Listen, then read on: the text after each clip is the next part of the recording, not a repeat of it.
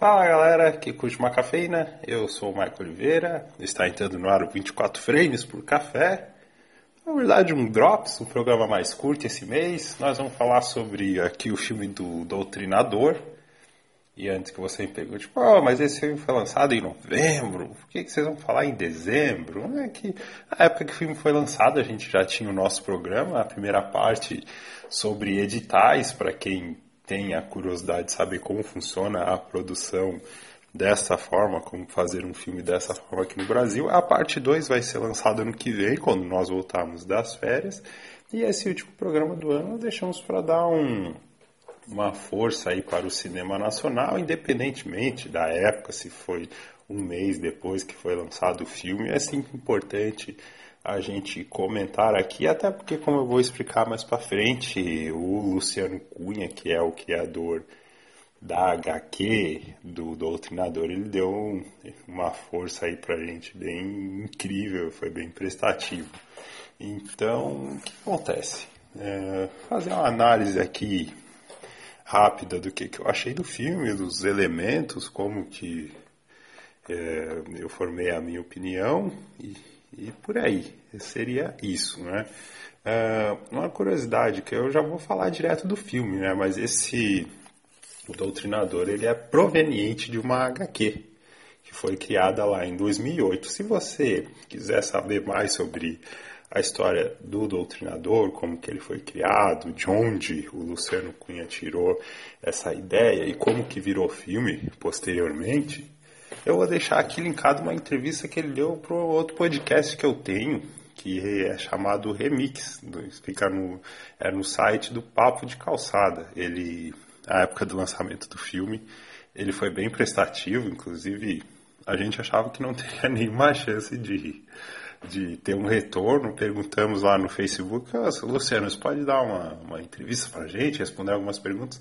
E ele foi super simpático, ele respondeu tudo, mandou ali o, os áudios, as respostas, então, e bem completo, respondeu é, com juros e correção monetária, vamos dizer assim, e foi bem bacana. É importante ter essa troca, assim por dizer, porque ajuda o nosso trabalho, nós ajudamos o trabalho dele.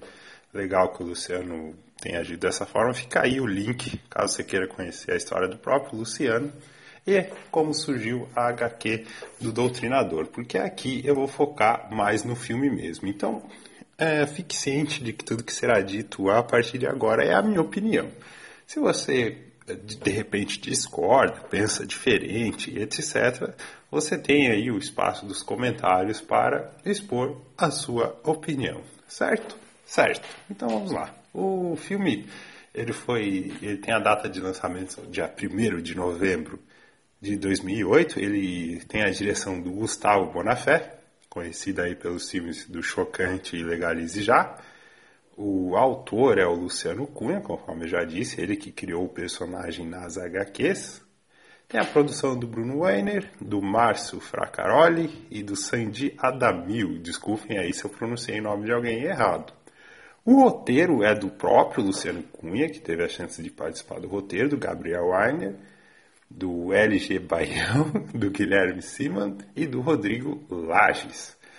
Aqui chama a atenção né, para a quantidade de pessoas envolvidas em um roteiro. Geralmente isso dá problema. Muitas mãos em um roteiro, uh, por vezes, fazem o roteiro virar um, um Frankenstein que não sabe para onde vai. Se esse, se o doutrinador, na minha visão, virou uh, isso, é o que discutiremos mais para frente. Bom, falar aqui um pouquinho sobre o elenco. Tem o Kiko Pisolato, a Tainá Medina, Natália Lage, alguns nomes conhecidos como Helena Ranaldi, Eduardo Moscovis, Marília Gabriela, Tuca Andrada, entre outros. A sinopse do filme é a seguinte: um vigilante mascarado surge para atacar a impunidade que permite que políticos e donos de empreiteira enriqueçam às custas da miséria e do trabalho da população brasileira. A história do homem por trás do disfarce do doutrinador envolve uma jornada pessoal de vingança na qual um agente traumatizado decide fazer justiça com as próprias mãos. Como eu falei, se você quiser saber sobre a pré-produção, tem o link aí da entrevista que ele deu para o podcast do Remix. E a primeiro eu vou analisar aqui a, a estrutura do filme, como o filme ele foi é, montado, formatado e entregue. Eu vou deixar a parte do roteiro e, por consequência, a atuação por último. E como eu falei, essa é a minha opinião. Fique à vontade para discordar. Né? E quando se analisa um filme, na verdade tem que ter o cuidado, quem vai analisar, eu não sou um crítico de cinema, vou fazer a análise em cima daquilo que eu conheço, mas a gente tem que tomar o cuidado para analisar o filme não como a gente gostaria que fosse, não em cima das nossas expectativas. Tem um ditado que diz que o filme ele tem que ser analisado é, como ele é sobre o que ele é, certo? Então, por mais que ah, você foi no cinema esperando ver, por exemplo, cenas de ação, uma coisa, um, várias lutas, etc., e o filme te apresentou uma outra coisa. Aí você tem que ter o cuidado para entender que uma coisa é a sua expectativa, outra coisa é o que o filme entregou. Ele tem uma proposta e você tem que analisar. O seguinte, filme, eu tenho, o filme vai dizer o seguinte, eu tenho aqui essa proposta, em cima dessa proposta, esse é o meu filme. E aí a gente vê se ele conseguiu atender essa proposta ou não. O filme ele começa com um flash forward, ou seja, um avanço no tempo ele literalmente te joga no meio da ação, o que é um recurso interessante, que dá dinamismo e faz você ter que prestar ainda mais atenção para perceber o que está acontecendo. No caso, nós estamos acompanhando um protesto da população em cima daquilo que seria a sede do governo, certo? É uma cidade, a cidade ela é fictícia, é, a polícia, por exemplo, da qual o personagem do Miguel, que é o doutrinador, ela é fictícia. Mas é, é uma inspiração é como se fosse São Paulo misturado com Brasília. E ali o povo está protestando, o governador está dentro do, da sua sede e a polícia está lá para conter a população. O que chama a atenção de cara é que se o povo está protestando, se ele já te joga no meio da, da ação, você já deduz que muita coisa ruim deve ter acontecido antes para a população chegar ao extremo, por assim dizer, de sair às ruas para protestar. Né? Houve ali um esgotamento do povo com relação ao seu governador. Governador esse e sua equipe que estão visivelmente assustados com a situação, estão movimentando para proteger a figura do governador. Não adianta, existe um encontro ali do, do governador com o doutrinador e o que vai acontecer a gente não sabe porque existe um corte e aí começa o filme de fato. Agora, é, esqueci de avisar, né? Terão alguns spoilers, obviamente, como você pode perceber a gente pode entender, ele começou com uma certa introdução, depois corta, e aí vai para para um início de uma operação policial, você vê os policiais se movimentando, pegando colete, pegando arma, a gente consegue deduzir ali que eles vão entrar em uma operação. Né? E eu estou estendendo um pouco esse início, porque ele é importante para definição, para formar o personagem principal e é, e é importante para de, decidir né, se quem está assistindo compra a proposta ou não. Uma ação inteligente e curiosa foi, enquanto os policiais estão pegando, entrando na viatura, pegando arma, pegando colete, se, se equipando para iniciar uma operação, ele corta com a casa de uma pessoa. A gente entende que é o governador porque a gente já foi apresentado a ele, mas não mostra o rosto e contrasta né, essa tensão, essa agilidade da polícia que tem que ser rápida, que tem que sair, que tem que fazer a operação, que tem uma missão a cumprir, com a calma da casa do governador. Ele está lá, vai tomar o seu café, ele tem três colheres para que ele possa escolher. Você percebe uma presença forte das cores brancas que, que passa uma mensagem de paz e tranquilidade.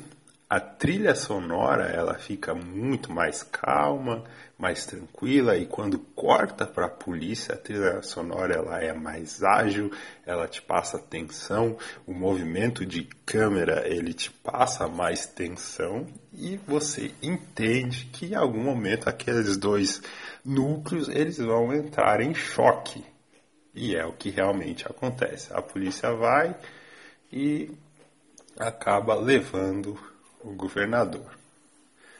Uh, uma curiosidade rapidinho, depois que a polícia leva o governador, uh, o filme ele usa um recurso muito utilizado na HQ do Cavaleiro das Trevas, de 1986, se eu não me engano, e do Robocop, que é de 87, dirigido pelo Paul Verhoeven, que é informar o espectador o que está acontecendo através de telejornal. E uma curiosidade que quando o governador é levado, né, você entendeu ali que ele foi levado à força.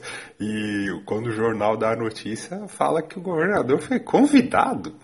Não, ele não foi convidado do filme. Você estava tá mostrando que o cara, ele foi arrastado. Mas de qualquer forma, a prisão do governador, ela acaba desencadeando ações de grupos políticos para soltar o governador e retirar daquele grupo específico da polícia da qual está o Miguel, que é o doutrinador, a responsabilidade da investigação de ações em cima da figura do governador, que é o Eduardo Moscovis. Essa negociação ocorre com uma ministra do Supremo, né, um grupo político negocia com a ministra do Supremo, que é a Marília Gabriela, e realmente uh, o governador ele é solto. Antes disso, a polícia toma o depoimento dele, são dois policiais, né? o, um é o Miguel e o outro é o Edu, interpretado pelo ator Samuel de Assis.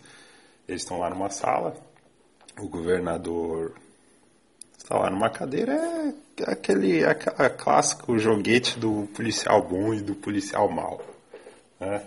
E ali a gente já consegue perceber que o personagem do Miguel ele já está pela bola 7, ele está indignado com toda a situação, ele pega pesado com o governador, ele ameaça, ele vai em cima.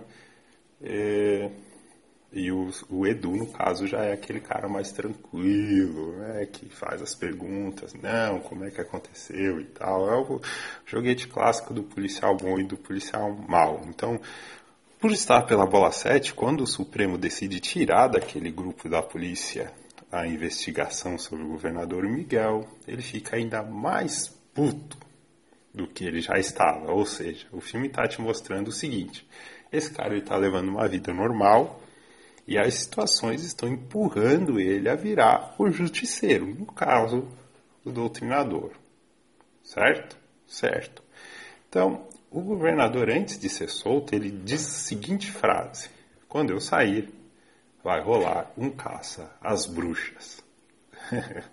então, aí o Miguel, é, o seu grupo ali de polícia, ao invés de investigar o governador, eles vão cuidar de desocupação. Então, até é curioso, porque essa polícia que ele trabalha é uma mistura de polícia federal com polícia civil, não ficou bem claro no filme, né? Mas ele vai participar lá de uma desocupação e ele tem um compromisso com, com a filha dele, que é assistir um jogo do Brasil no estádio. E quando ele chega para assistir uh, o jogo com a filha dele, ele é separado da mulher e tem uma filha, uh, a filha dele acaba morrendo. Um atentado, um tiro. A gente deduz que o governador tem a ver com esse atentado, porque ele falou lá atrás que teria um caça às bruxas e certamente ele deve ter gravado o rosto do Miguel, que foi mais incisivo no protesto. O filme, no, no início, do filme, ele mostra que o Miguel tem uma relação próxima com a filha dele, certo? Eles têm uma relação próxima e seria a, a tentativa ali, vamos dizer assim, do filme de humanizar o personagem e quando a filha dele morre, toda essa humanidade se perde.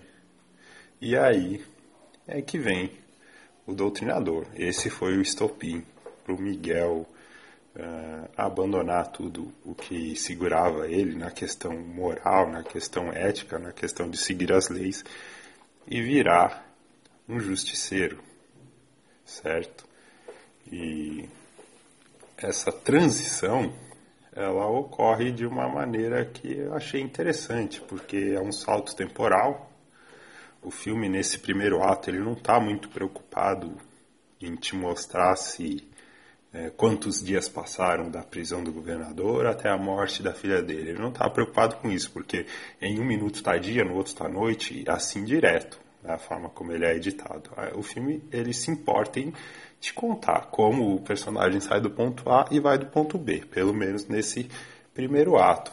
Passa a impressão de ficar um, algo episódico de série? Passa, mas é aquilo, você tem tantas horas para filmar, você tem que fazer uma escolha. Essa foi a escolha do filme. E quando Miguel perde a filha dele e vira o doutrinador, é, a forma como o filme mostra isso é o seguinte: ele está correndo, ele começa a treinar. A gente vê antes de dele perder a filha que ele já é mais encorpado e quem tem o background da HQ sabe que ele é um, uma espécie de super soldado. Ele é muito bem treinado, técnicas de defesa e etc.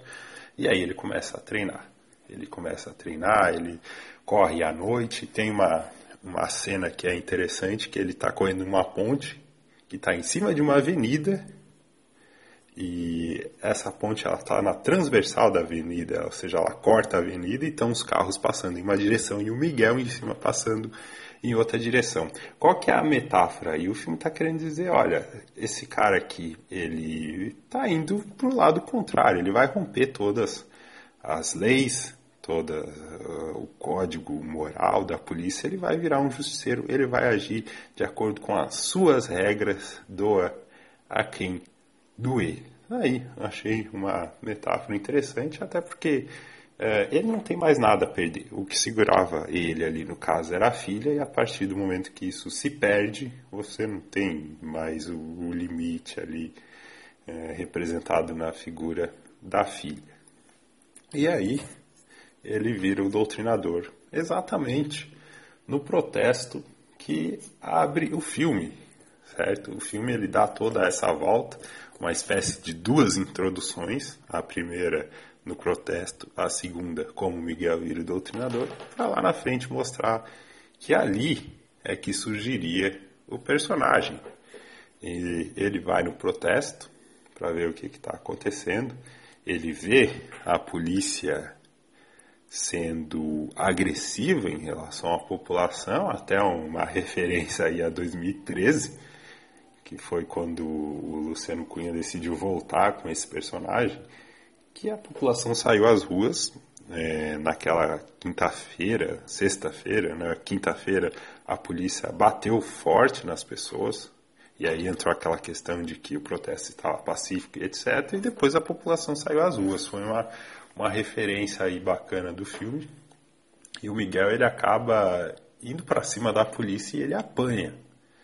Ele apanha ele cai no chão, a polícia joga o gás, eles tinham antes tacado spray, jogam gás, e ele está lá no chão, ele começa a ter dificuldade para respirar, e do nada cai uma máscara, que é exatamente a máscara que o personagem usa. Aí ele coloca a máscara e toca uma trilha sonora, um rock and roll, e ele começa a bater na galera.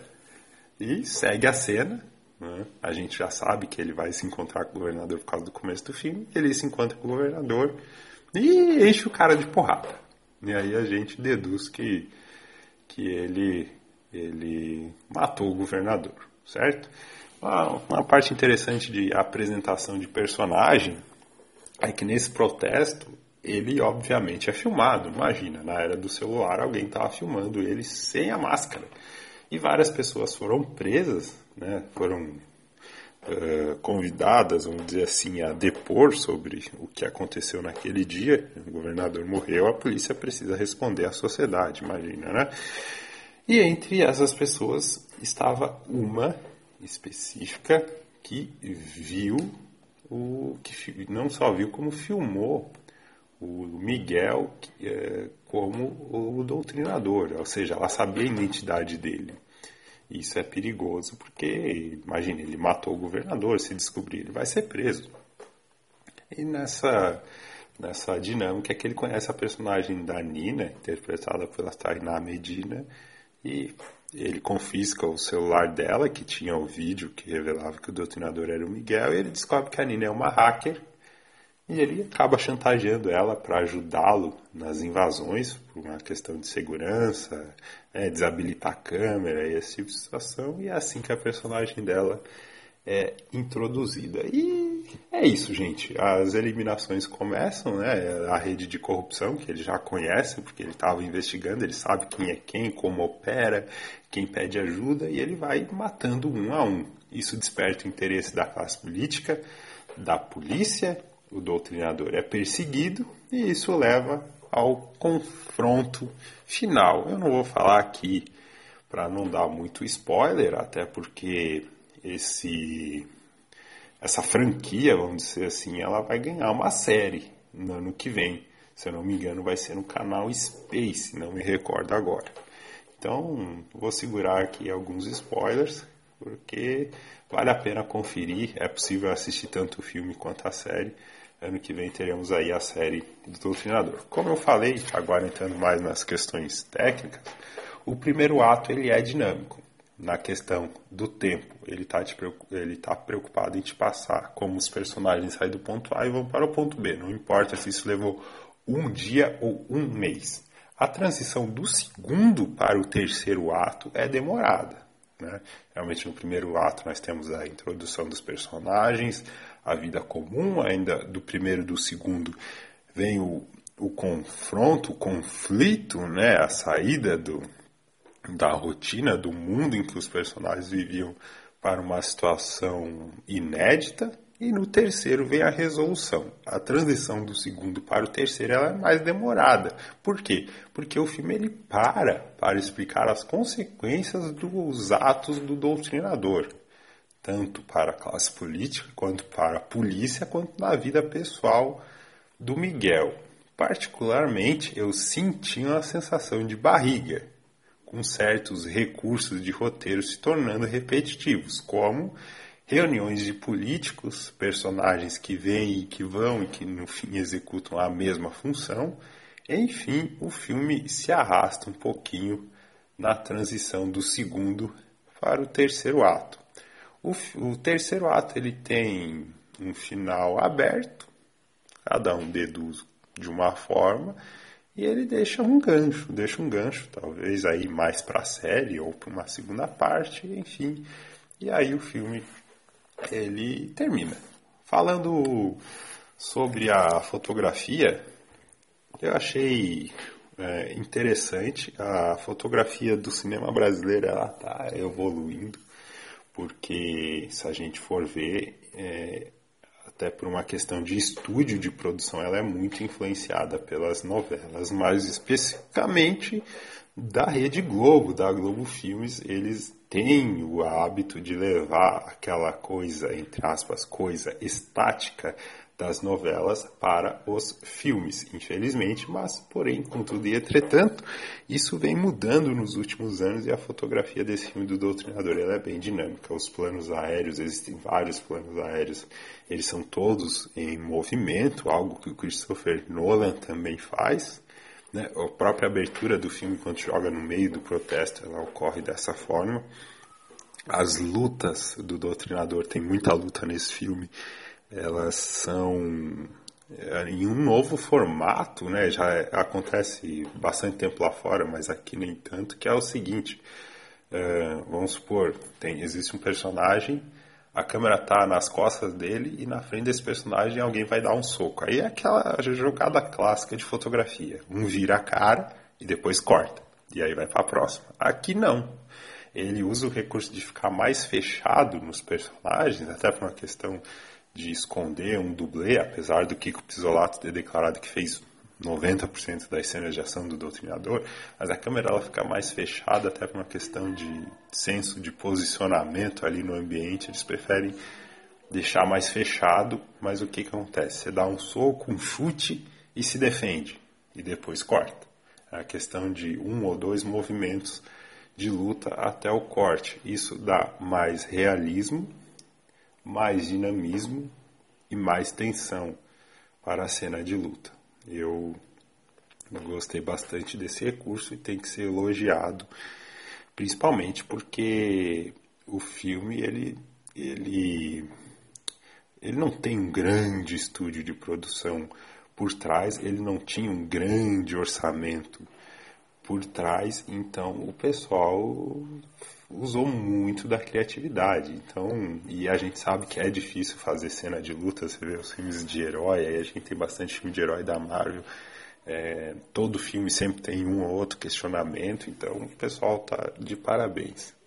Hum, falando sobre o som do filme, é, eu gostei, só tenho uma ressalva.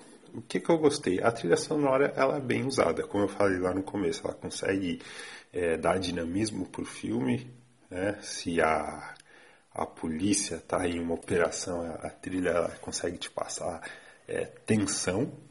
E quando vai para uma cena mais calma, ela dá aquela aliviada. O silêncio ele é muito bem usado, que faz parte aqui também da decisão de seguir as, uh, com som, com trilha ou não.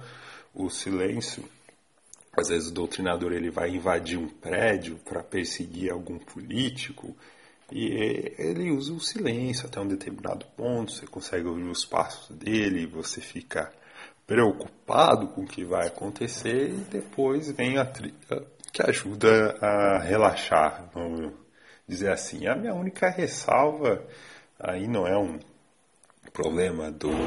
Ah tá, outra coisa, né? Antes de. O som das armas, dos tiros, é, não deve nada para nenhum filme hollywoodiano. Né? Bem real, às vezes isso é, é foley, né? São sons criados. Né? É, e não deve nada para nenhum filme hollywoodiano. O, o som dos carros, das freadas do cavalinho de pau tá bem realista. O som das lutas, dos socos também. Uh, o meu único problema, e isso é clássico do cinema nacional, é o som dos passos. Parece estranho, mas o cinema nacional tem um problema com passos. Porque isso acontece bastante no primeiro ato do filme. O personagem ele está vindo na sua direção e a câmera ela tá numa altura média. E aí ele, ele pega na arma, ele carrega a arma, ele abre a porta da viatura e ele entra. Aí ele bate a porta. Você ouve todos esses sons e você ouve muito forte os passos dele. Só que aí pensa comigo, se você está ali, se a sua visão ela ela tá na altura média, o, o som que você vai ouvir mais forte é o da arma que está na altura média do policial, e o da porta. O, o passo, os passos deles, você não vai ouvir tão intenso quanto o da arma. Isso é um problema de mixagem de som. O que, que é uma mixagem de som? Você está, por exemplo, no trânsito, e você está dentro de um carro, você está conversando com uma pessoa. Quem vai editar esse filme na questão do som, ele tem que levar em conta o quê? o que, que tem que sair mais alto ali? São as vozes dos personagens? Ok, então vou deixar as vozes mais altas. Mas o que, que o público tem que ouvir? Tem um carro em movimento, tem um carro que passa do outro lado, de repente uma buzina. Só que existem é, ajustes que precisam ser feitos. Uma voz é maior que o outro som e etc. Se ficar tudo no mesmo nível, não faz sentido. Por quê? porque alguma coisa é, se sobrepõe à outra, entendeu? Eu estou conversando aqui, você está me ouvindo. Se você bater com o teu pé onde você está, e se você tiver de fone de ouvido, o que, que você vai ouvir mais alto? A minha voz ou a batida do pé? É a minha voz, porque você está com fone de ouvido, correto? Então, esse é um problema que já vem há muito tempo no cinema nacional. É, não é é, um detalhe, porque detalhe ele é irrelevante, detalhes são irrelevantes.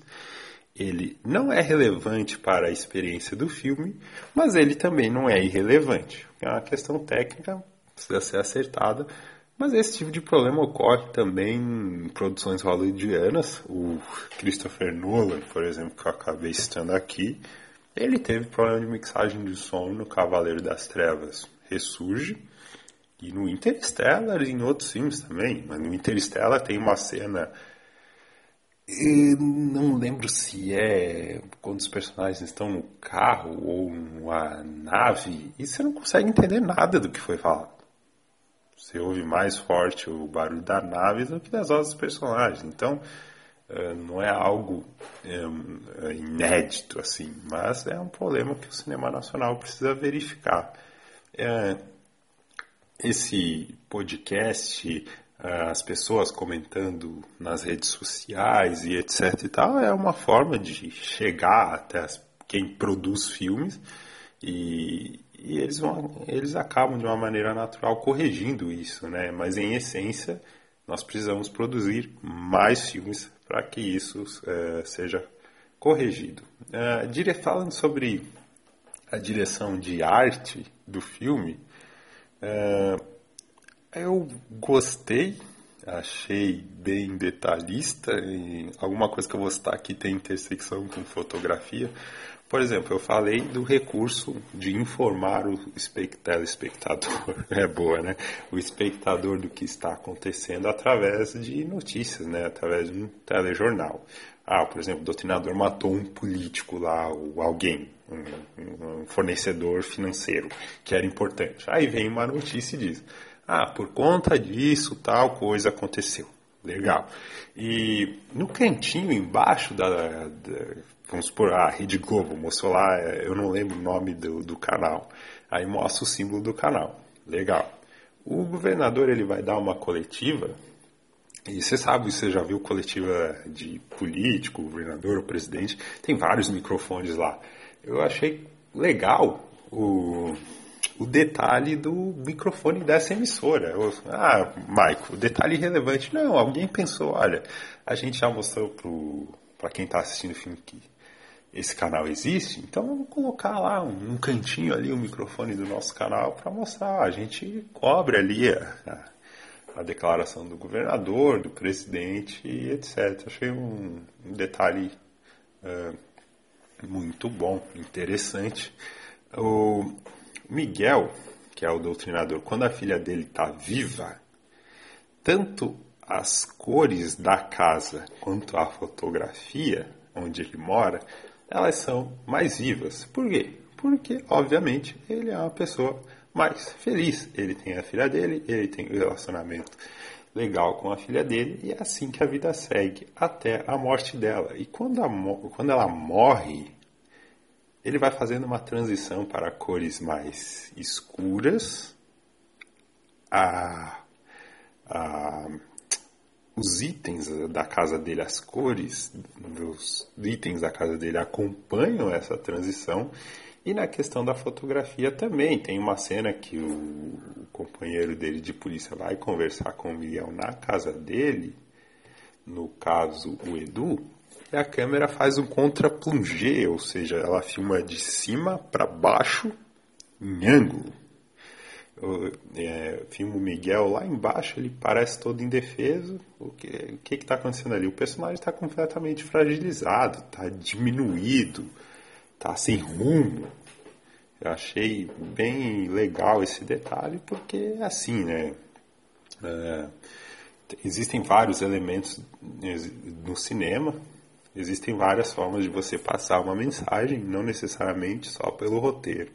Pode mostrar pela roupa que o personagem está usando qual é o estado de espírito dele. E o filme ele teve esse cuidado, né? Uh, Agora vamos falar aqui sobre a, o saldo final do filme, entrando na parte de roteiro e atuação, para a gente encerrar esse podcast. Falando sobre atuação, para mim a melhor atuação foi do Eduardo Moscovis. ele é um ator experiente, gabaritado, ele consegue segurar o texto, ele consegue passar ironia quando, tem, quando o texto pede, ele consegue passar é, sinceridade quando o texto pede, ele consegue fazer você ficar com raiva quando o texto pede. Uh, o, nem todos os atores conseguem isso. Aí é um problema de dois, duas variáveis. De, ou três, né? De, do texto, do ator e do diretor. Porque quando você está filmando, ah, vamos fazer é, cena tal, take 1, filmou. Fala, faz, vai, faz a tua fala aí. Ficou bom? Não, a palavra final é do diretor. Se foi para a tela assim, a dedução em algum momento o diretor aprovou. E se não passou a emoção que a cena exigia, foi o que o diretor permitiu. Né? E como o Eduardo Moscov já é um ator mais experiente, de repente o texto ali, o roteiro, ele não vem tão bem elaborado, mas ele consegue se virar, ele consegue dar a volta, assim. Né? A Tainá Medina, que faz a hacker ali, né? ela tá, tá bem também, consegue passar ali que ela é uma nerd, né? Que, pelos comentários que ela faz e etc. Uh, tem uma coisa que eu achei curiosa, tem uma atriz chamada é, Natália Rodrigues, ela tá no filme, ela parece. Não sei por que, ela tá no filme, poderia ser qualquer um. Talvez o agente dela, ah, conseguiu um papel para ti importante aí, vamos ganhar dinheiro. Porque ela aparece só três vezes e ela só tem uma fala. A fala dela é a seguinte: Você será o melhor presidente que esse país já viu. E deu. e deu. Bom, é estranho, né? Mas o, o Kiko Pisolato, que é o Miguel, e aí já não, não, é um problema de roteiro também. Ele é, não consegue, essa é a minha opinião, criar empatia com o público. Isso é grave porque ele é o personagem principal. E a gente precisava ter empatia com ele, a gente precisava torcer por ele a gente precisava que basicamente ele pegasse na nossa mão e nos levasse pela sua jornada, pelas coisas boas e ruins que acontecem no filme, para que a gente ficasse feliz quando ele tem uma, um acontecimento feliz, ficasse triste quando tem um acontecimento triste e e quando tivesse um confronto final, a resolução final, a gente torcesse por ele, a gente torcesse por ele o tempo inteiro. E quando ele rompe com as regras da sociedade, vira um justiceiro, que a gente entendesse, claro, não justificar que é tornar justo, mas a gente entendesse, cara, eu te entendo, sabe? Não, de repente não concordo com o que está fazendo, mas eu entendo por que, que você chegou nesse estágio de virar um justiceiro. Aí a gente pode citar vários outros exemplos aqui, Breaking Bad, por exemplo, que é sempre citado. Uh, lógico, é uma série, eles têm mais tempo para apresentar o personagem. O que o Walter White faz, por exemplo, é errado, mas eles conseguem, isso é mérito deles, que até o final a gente tem empatia pelo personagem, a gente goste daquele personagem. Né? Uh, o, o Batman, por exemplo, tanto no Batman Begins e no Cavaleiro das Trevas, ele toma ali atitudes questionáveis, ou o Capitão Nascimento, no Tropa de Elite, eles tomam atitudes questionáveis, né? Você vai analisar eticamente, são atitudes questionáveis, mas eles foram tão bem apresentados, os confrontos, os conflitos internos que eles têm, foram tão bem apresentados no filme que a gente compra as atitudes deles. Quando eu digo compra, a gente entende. Igual eu falei, é, nós como espectadores falamos, cara, eu entendo isso que você está fazendo. E infelizmente, é, isso não acontece aqui no Doutrinador. Por quê? E aí, entrando na parte final, porque o roteiro do filme não permite isso. Ele não nos dá essa opção. E para que você entenda qual que é a minha, minha, meu problema com isso, a minha bronca com isso, eu vou citar dois filmes. Um é visivelmente inspirado no outro, mas não importa, foi bem executada a proposta, que é o Batman Begins, de 2005, dirigido pelo Christopher Nolan, e o Homem de Ferro, de 2008, dirigido pelo John Favreau. Coincidentemente, dois filmes de heróis. Ora, o Batman, ele é um personagem que tem traumas, que tem questões mal resolvidas, e ele tenta, entre aspas, resolver essas questões, o Bruce Wayne, de uma forma que a gente olha e pensa estranha. Ele viaja, ele vai fazer outras coisas, ele descarrega a raiva dele da forma X e quando ele encontra o Hazalgun, o Hazalgun consegue é, reequilibrá-lo, colocar ele no centro e falar, oh, cara, tu tá com esse problema aqui, tu tá resolvendo dessa forma, por que não fazer desta forma? Olha só, tem essa opção aqui, tu vai lutar por isso, por isso e por isso. Por que não fazer dessa forma? E a gente entende. E quando ele volta para a cidade, mostra os problemas da cidade, mostra como isso afeta ele.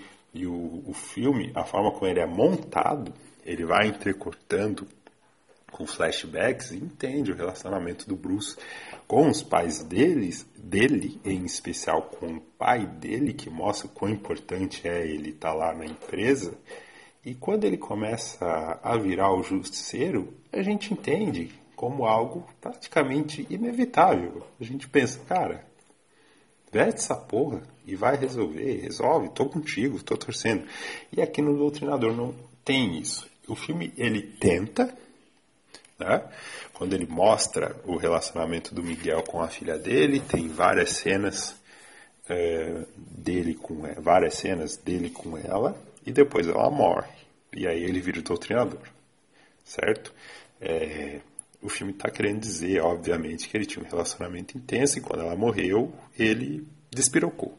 Isso é o que o filme, é, como ele é sobre a proposta que ele tem. O problema é que por ter duas introduções e por fazer as coisas de uma maneira apressada, não gera no público a empatia que deveria gerar, principalmente a morte dela.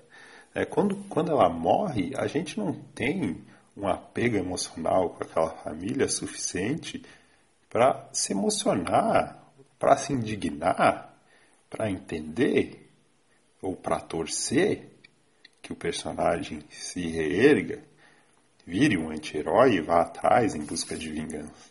Isso não acontece. A consequência é que a experiência ela fica uma experiência passiva do público, né? na minha visão, em relação ao filme. Nós estamos ali sentados olhando como se fosse um desfile de carnaval sem apego emocional algum, quando na verdade essa experiência deveria ser uma experiência ativa. Cada plot twist do filme tinha que mexer com o público. Vamos citar aqui o exemplo do Homem de Ferro, antes da sua primeira incursão lá no Oriente Médio, ele viu que as armas dele estavam sendo usadas para matar pessoas inocentes. Ele viu que tinha problemas na empresa dele e nós já estávamos apegados emocionalmente com o Tony Stark, porque o filme introduziu bem que ele tinha uma vida vamos dizer assim, fútil. Depois ele passou todo o tempo naquela caverna, se reinventou e ele estava buscando da forma dele fazer as coisas certas. Que quando chega a hora de colocar o uniforme, a gente pensa, pô, finalmente. Né? Então, na minha visão, o filme deveria ter gastado um pouco mais na introdução do, do, personagem, do que ele pensa, o que está dentro da mente dele. O filme ele se esforça para passar isso, só que é muito rápido no depoimento do governador, o, o Miguel vai lá, se indigna, faz gestos e tal. Você percebe que o cara está no limite, mas não foi suficiente para gerar apego com o público, certo? Então, o filme acabou optando por estruturar a história dessa forma e teve um preço. O preço é que quando chega no final do filme e o doutrinador está preso, e ele diz a seguinte frase: e ele está para morrer. eu não vou dizer como isso termina, obviamente, ele fala, ah, é isso que vocês conseguiram pela cabeça do doutrinador, né? É, você não sente nada, sabe? Ele tá para morrer, mas você não fica preocupado com ele, se ele vai morrer ou não. Parece uma pessoa que tem sérios problemas, que precisa resolver urgente isso, né? Precisa se tratar que tá gritando ali na sala. Fica uma experiência distante, o que é triste, por um lado, porque o, o filme não foi aproveitado em sua plenitude, certo?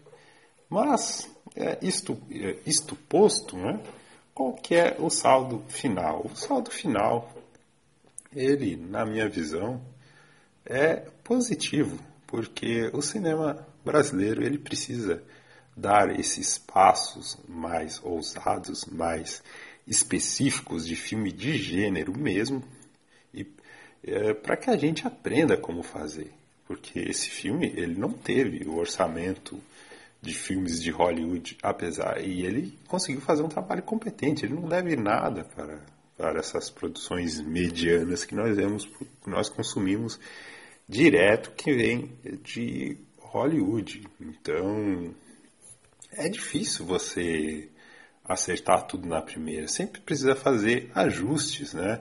Mas o importante é você testar, levar o, as suas ideias a cabo, se você consegue, se tem condições, e ver como o público reage em cima disso, em cima do que você acredita.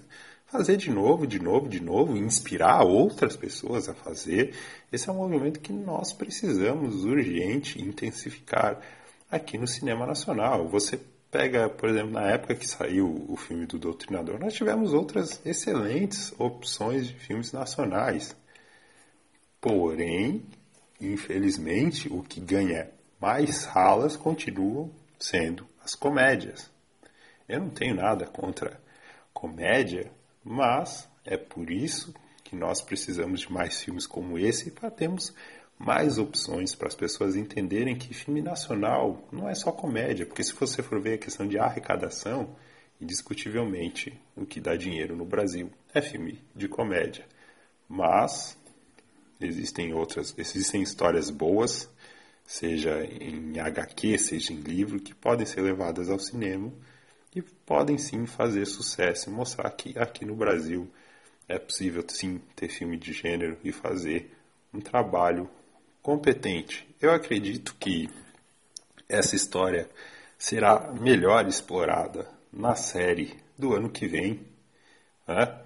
Nós vamos ter mais tempo para ver é, como o próprio personagem do Miguel vivia a sua vida comum e por que, que ele se frustrou, por ele que acredita na justiça, como que foi o ponto de ruptura, melhor, explorar melhor o relacionamento da família dele, explorar melhor a questão da corrupção mesmo. Aliás, outra crítica que eu já ia deixando passar, o filme ele trata os políticos de uma maneira muito caricata. Tem um momento em que o Miguel, spoiler, mas, bom, enfim, ele vai matar um operador financeiro, o cara tá imprimindo dinheiro, ele tá rindo.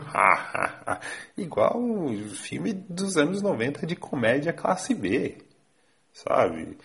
E a gente já avançou tanto nessa questão da política, tanto com imagens vazadas, áudios vazados, e a gente já tem, acaba tendo uma referência de como é o mundo é, da corrupção na política, como que eles falam, como que eles se comportam. Então, é uma questão meio que indefensável do filme tratar de uma maneira caricata. Isso é, prejudica a seriedade do filme. Tem horas que ele se leva a sério demais e tem horas que ele introduz os políticos fazendo coisas caricatas nível cacete e planeta, sabe? Então teve essa questão de tom aí que futuramente precisa ser ajustado. E uma curiosidade, é, da mesma forma que quando eu fui assistir Os Incríveis 2, eu coloquei a mão no queixo e me perguntei por que a mulher elástica precisa de uma moto, né? Ela está perseguindo lá um trem, metrô, e ela precisa de uma moto, sendo que ela é a mulher elástica, ela vai chegar muito mais rápido se esticando. por que diabos ela precisa de uma moto, eu não entendi por que o doutrinador fica várias vezes no topo de um prédio. Eu não entendo. Aquela máscara dele não é igual. A, não, não tem interface ali igual no Homem de Ferro. Ah, eu estou aqui com a minha máscara, eu estou vendo ó, uma movimentação de calor ali naquele prédio, eu sei que o fulano está lá, o ciclano está lá. E não, aquela máscara não tem nada, é só uma máscara de proteção. Então ele vai lá no topo de. Ele tem todo um trabalho para subir e o filme mostra que ele não tá. Tem várias cenas que ele não tá com binóculo, não tá com arma, não tá com nada. É só ele lá em cima de um prédio. Por que ele tem todo esse trabalho para subir? Ele fica lá olhando, né? Eu achei estranho. Mas enfim, é, é, difícil fazer cinema aqui no Brasil.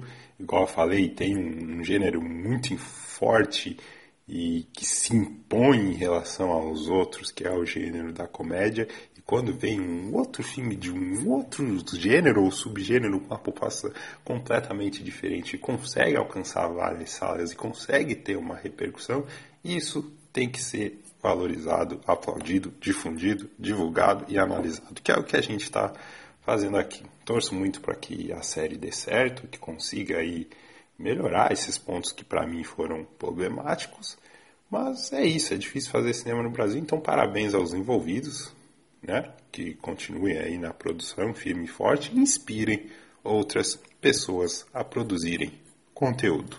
Eu queria encerrar com uma lamentação, uma coisa que eu estou percebendo não é de hoje, mas eu acho que tem um fenômeno aí que está intensificando esse problema. Eu vou falar sobre as pessoas assistindo filme, a forma como as pessoas assisti assistem filme, ela está mudando para pior na minha visão. Não é a primeira vez que eu estou tendo problemas, eu, né? Ah, nossa, eu, né? Não é a primeira vez que eu percebo comportamentos inadequados no cinema. Você está ouvindo, por que você acha que quando o filme começa, tudo fica escuro? E a, o ponto de luz é na tela, no projetor, e só lá que tem luz. Por que você acha isso? A pergunta é: por quê? Porque o teu foco tem que ser na porra do filme. Desculpa usar essas palavras, mas quando tu entra no cinema e fica tudo escuro, você tem que se comportar e assistir a porcaria do filme. Infelizmente, o público que está indo hoje, por mais que na, na sessão que eu fui, no cinema da cidade que eu vou, tem um aviso lá: desligue o celular. Não fale alto. Não faça isso. Não faça aquilo. A sessão vai começar. Obrigado. Até a próxima. E aí fica tudo azul. E quando. Tudo azul não, fica tudo preto, a iluminação é desligada, começa o filme. O pessoal, na minha opinião, muito influenciado por consumo em streaming, Netflix, em casa, eles acham que eles estão em casa e eles comentam cada passagem do filme.